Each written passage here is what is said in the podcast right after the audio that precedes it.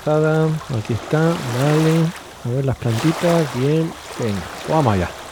Vamos a plantar nuestras praderitas de Posidonia oceánica.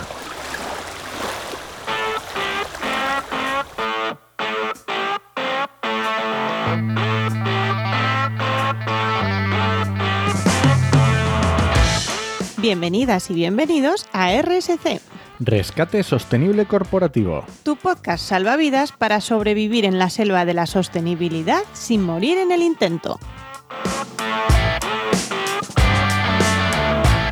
Somos Paula Baldó, transformadora sostenible que puedes encontrar en enviral.es y Enoc Martínez, estratega de la comunicación que puedes encontrar en enochmm.es. Hola, hola Paula, ¿qué tal? Hello. ¿Cómo estás? Bueno, hoy no es mi mejor día, dejémoslo así. Vale, no vamos a entrar en detalles, ¿no? No, y eso es- han sido disgustillos varios los del día y se acumulan, se acumulan. Pero bueno, menos, nada. menos mal que tenemos gominolas, tú ahí las Uf, tuyas y yo aquí tengo, las mías. tengo aquí, sí, chocolate y bueno, un poco de todo. Mi marido ha sido un cielo y me ha traído aquí todo lo que había en casa, ha recopilado todo lo que encontró de todos los rincones y me lo ha puesto aquí en la mesa. Hoy hacía falta. Sí, hoy sí. Bueno, ¿de qué hablamos hoy?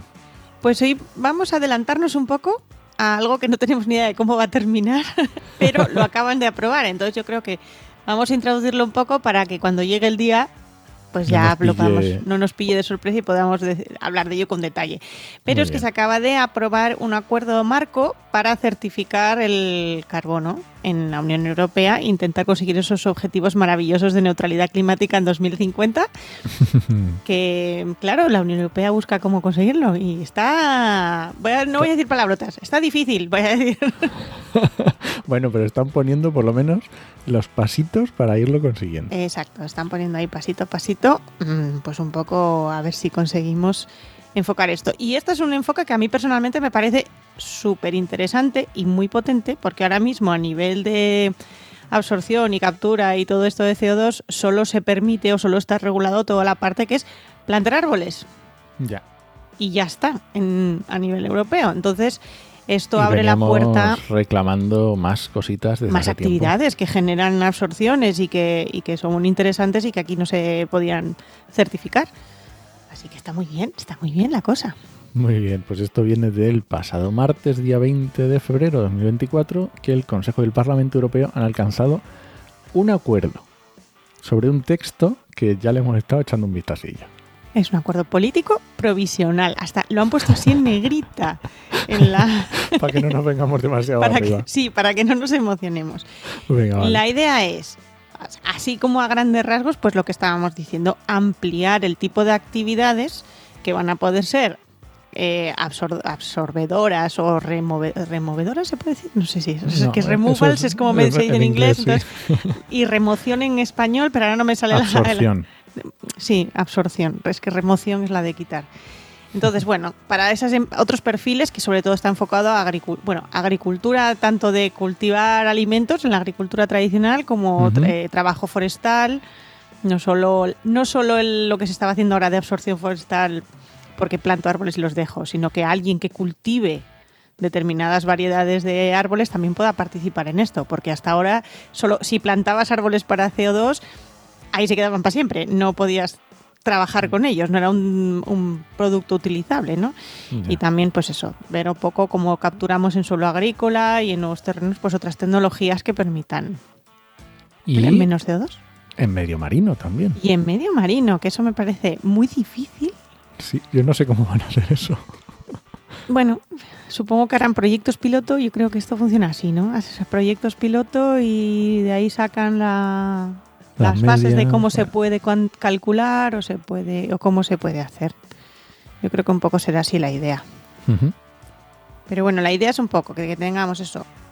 Absorciones de carbono permanentes, es decir, pues lo que hablamos, meterlo ahí en algún lado, escondidico en una mina, en un. Bueno, esas cosas que están ahí elucubrando cómo se puede hacer, porque tampoco se tiene tan claro.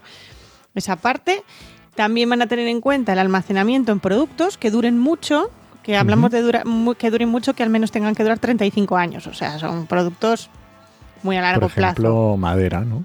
Cosas que están hechas de madera, sí, por ejemplo. Entonces, si se almacena ahí, pues fenomenal. Y se va a poder conte- contemplar esa parte. la de captura de carbono en suelo agrícola, de todas las, incluyendo las praderas marinas también y las posidonias y todo esto, todo ahí perfecto. Y luego también la reducción de emisiones del propio suelo, porque el suelo emite, vamos a dejarlo claro, el suelo Ujú. el, el propia, el propio uso del suelo genera emisiones. Entonces, si cambiamos nuestras formas de hacer y trabajamos el suelo de otras maneras y reducimos así las emisiones que generaría ese suelo, también se podrían llegar a contabilizar. Esto iría un poco pensando en las prácticas de agricultura regenerativa y esas cosas Muy que bien. cambian un poco las formas de hacer, pues iría un poco por ahí. Esa es la idea general. Muy bien. Oye, y se me ocurre a mí, poniéndome en, en- en lo peor, Lo peor. que vengan gente a comprar suelo para hacer... Eso está muy bien que lo pienses porque los de la Unión Europea también lo han pensado. han pensado esa posibilidad y entonces una de las cosas que están regulando es que mm, se, se evite, no sabemos cómo lo van a hacer, pero la idea es que se evite la especulación con los terrenos para que no se afecten las comunidades rurales y comunidades locales. Entonces, bueno, se supone que también esto, si se hace bien, esperemos, crucemos todos los dedos habidos y por haber, pues ayudará también a fijar territorio y a fijar Bueno. población en determinados territorios que se dediquen a, a este tipo de prácticas. A mí me parece una idea fantástica, pero bueno, a ver sí. cómo, cómo se gestiona. Y luego, mm, pues van a sacar un montón de. Esto que decimos, está todo en el aire. Entonces, como está todo en el aire, pues tendrán que sacar un montón de cosas a, a posteriori y tiene que haber unas normas claras de las responsabilidades, hasta dónde llegan, quién las hace, cómo se Claro. controla, cómo se mide, cómo todo. Ya. Ahí está la cosa. Muy y bien. además otra cosa muy interesante es que, mm, por ejemplo, para tener certificados en todo lo que venga que ver con prácticas agrícolas, no vale, me pongo de pomilla. O sea, tengo un, que a mí me llega gente que me dice, oye, es que tengo un terreno en Jaén que tiene no sé qué, o sea, lo tengo con, yo qué sé, pues con olivos, me lo voy a inventar, ¿no? Pero tengo olivos en Jaén y quiero, quiero vender mis créditos de CO2. Me llegan así, o sea, de repente. Y esa es la información que me dan. ¿Que ¿Cómo lo hago? Bueno, pues para empezar vamos a tener que estar con prácticas agrícolas durante cinco años, así que mentalicémonos Bueno, al menos está que bien. va a ser necesario un proceso de, de inversión en tiempo, económica, un poco de todo, si queremos a la larga conseguir ese negocio. O sea, no es un negocio que lo monto ahora que tengo un terreno y ya está. Ya, y ya te da beneficios. Y- exacto. Pensemos que esto es, si lo queremos hacer, nos van a exigir hacerlo bien. Muy De bien. hecho, pues han me puesto- parece perfecto. Sí, sí, yo también. Pero bueno, que pues si hay alguien que nos esté escuchando que diga que tiene esa- esas hectáreas heredadas de la tatara tatarabuela en, en Andalucía, porque aquí en Asturias no hay hectáreas, entonces no, lo eso puedo no decir. existe. Eso no existe. Pero si en Andalucía tienes esa, ese terreno enorme heredado de la tatara tatarabuela, muerto de, al- del asco porque no sabes qué hacer con él, pues si lo, te, lo planteas, que tengas en cuenta que de aquí a cinco años, o sea, en los primeros cinco años van a ser tú haz. Y luego vemos a ver si con eso que has hecho consigues algo. Esa es un poco la, la idea. Sí que han Muy bien. establecido un poquito las bases de lo que va a ser, pues qué criterios, como por dónde van a tirar, ¿no? Las cosas un poco para que te den el certificado. Entonces han puesto Vale. como cuatro criterios que mm, uno es la cuantificación. Bueno, son nombres así. Voy a decir los nombres y luego los explico. Y luego los explicas. Sí. luego os explico. Son cuantificación, adicionalidad, el almacenamiento a largo plazo y sostenibilidad. Vale. Vamos poco a poco. Vamos poco a poco. Entonces, cuantificación. Cuantificación se entiende muy bien. Es que tiene que haber un beneficio neto real. Y tiene, han hecho una formulita para que calcules, así mm, muy genérica y muy tal, pero es una formulita para que calcules. Entonces, tú tienes que coger, y si coges las remociones, sea, todo lo que quita el terreno de por sí de natural, porque claro, estos son procesos que de natural ya hacen cosas. Vale. Entonces tú lo que tienes que hacer es mejorar esa situación de lo que ya hace de natural el terreno. Entonces, coges lo que hace el terreno de natural, coges lo que gracias a lo que has añadido, lo que estás haciendo, nuevas prácticas agrícolas, lo que sea, mm, genera. Y luego le tienes en cuenta que como estás usando el terreno vas a tener ciertas emisiones, sumas, restas, ta, ta, ta, y eso te tiene que dar positivo en absorción. O sea, tienes que quitar más de lo que sueltas. Bueno, es entendible. Es entendible. Sí, sí, sí. Y tienes imagino que... si el periodo mínimo que estabas diciendo, por ejemplo, en temas agrícolas son cinco años, pues tendrás que medir y decir, cuando empecé estaba aquí y ahora estoy aquí. Básicamente, básicamente esa es la idea. ¿Qué pasa? Que entonces ya tenemos que empezar a pensar cómo estamos ahora, Cuando empiezas. cuando empiezas. Ahora es el momento de empezar a plantearnos, oye, ¿y mi suelo qué hace? ¿Mi terreno qué hace? ¿Emite más? ¿Emite menos? ¿Así sin tocar, sin hacer nada? Eso será por donde habrá que empezar. Pues Entonces eso sería la cuantificación. Luego la adici- adicionalidad. ¿Qué quiere decir eso? Por un lado, que tienes que cumplir esa cuantificación positiva, o sea, tienes que de verdad tal, y además tienes que ir más allá de los requisitos legales nacionales y de la Unión Europea. Así Vale. que, que también no vale Cumplir la ley. cumplir la ley, hay que ir un poquito más allá. Vale. Entonces, estos también se entiende bien. Estos son facilitos, yo creo. Difíciles de planificar, pero facilitos de entender, yo creo. Luego está el almacenamiento a largo plazo, que aquí ahora mismo es un saco roto que está sin definir. Ya que ¿Por no han entrado todavía a No han entrado a definir cuál es ese largo plazo. ¿Es 5 años? ¿Es 15? ¿Es 20? ¿Es 35? ¿50?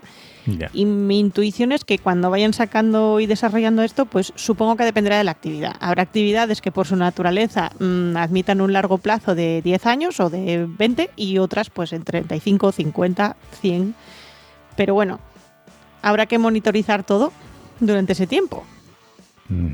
Ojo, eh, tú lo sabes muy bien. Si los que nos escuchan no lo saben, se lo comentamos. Cuando hay vertederos y se clausura un vertedero, las empresas que tienen que clausurar el vertedero tienen la obligación de seguir y mantener y vigilar el vertedero 30 años, por ley.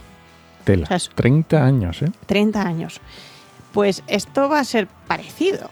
O sea, vamos a tener que montar un negocio que tengamos en cuenta que vamos a tener que estar monitorizando, siguiendo y encargándonos de que no haya liberaciones accidentales de CO2 durante el largo plazo ese que nos pidan, sea cual Y para sea. eso tendremos que contratar los seguros correspondientes, las Exacto. responsabilidades legales correspondientes, etcétera. Sí, de hecho, mm, habrá que tener en cuenta eso, que probablemente te obliguen a tener un seguro de responsabilidad o algo Porque para cuando que siempre que te que tienes compromisos a largo plazo, pues Exacto. Entonces, bueno, y luego eso, tener en cuenta que va a haber algunos productos que, pues esos que decíamos antes de madera de 35 años, cuando acabe la vida útil de los 35 años, se van a liberar. Se va a considerar a la hora de contabilizar que se van a liberar esas toneladas. Entonces, bueno, eso también juega un poco en cómo se calcule lo que puede permitirse un país, lo que no, la estrategia, Muy tendrá bien. que ver un poco lo que puede hacer. Y luego la parte de sostenibilidad. La parte de sostenibilidad es algo tan sencillo como que, por un lado, o generas impacto neutro o, o beneficios a esos objetivos de la Unión Europea que ya hablamos tú y yo cuando hicimos lo del DNSH y estuvimos explicando los seis objetivos ambientales de la Unión, que era eso de mitigación y adaptación al cambio climático, la prevención de la contaminación, transición a la economía circular, pues en- habrá que generar beneficios, o por lo menos no impactar. Bueno, me parece mm, lógico. Ese es el concepto de sostenibilidad. Vale, vale. Ese es un poco lo que la idea. Ahora, dicho esto, hay que desarrollarlo todo. O sea, esto tienen que explicárnoslo muy bien. Sí, claro, tiene que poner unos criterios claros para que todos sepamos cómo, con qué reglas jugamos. Yo creo que si tú y yo estamos aquí todavía, cuando toque, ya lo contaremos, ¿no? Haremos un especial Seguro, seguro de, oye, pues han salido los requisitos para agricultura, por ejemplo. Vamos a contaros los requisitos para agricultura. Que yo creo que hay mucha gente esperándolos, ¿eh? Yo creo que sí. Sí, tengo esa sensación. Además, tuve una reunión esta semana mm, que me confirmó que los están esperando. Y están muy atentos. Porque Oye, ¿y es esto podemos utilizarlo para los países de Oriente Próximo? Eh, Error.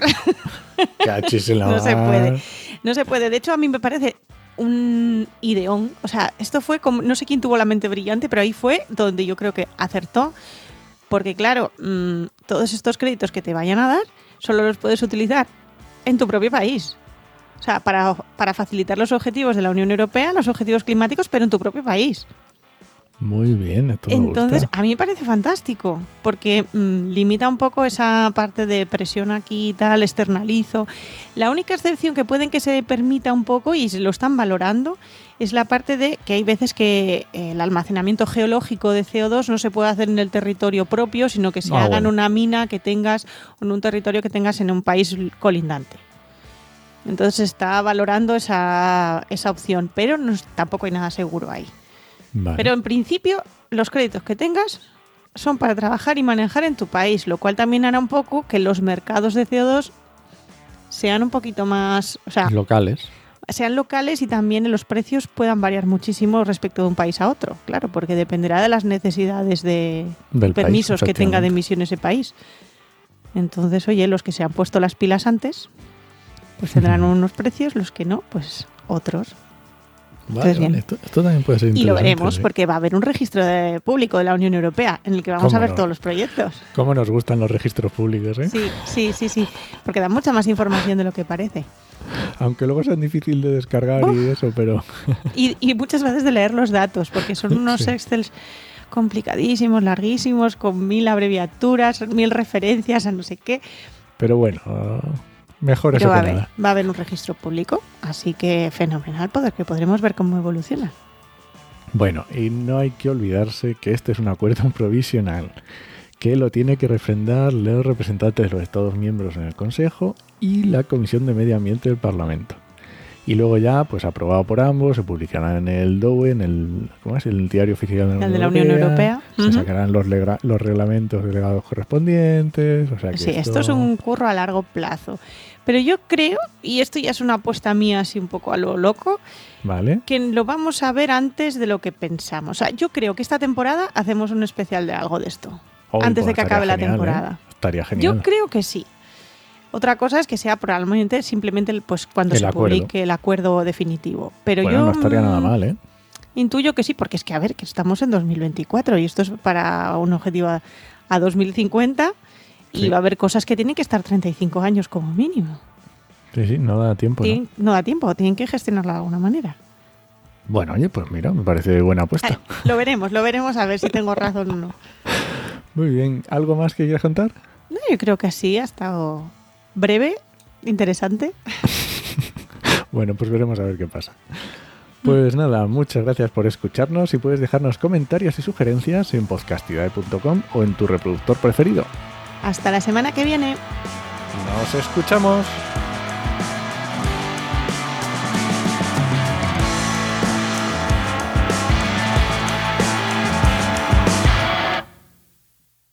Tienes terreno porque yo no, pero está ya bien, ¿eh?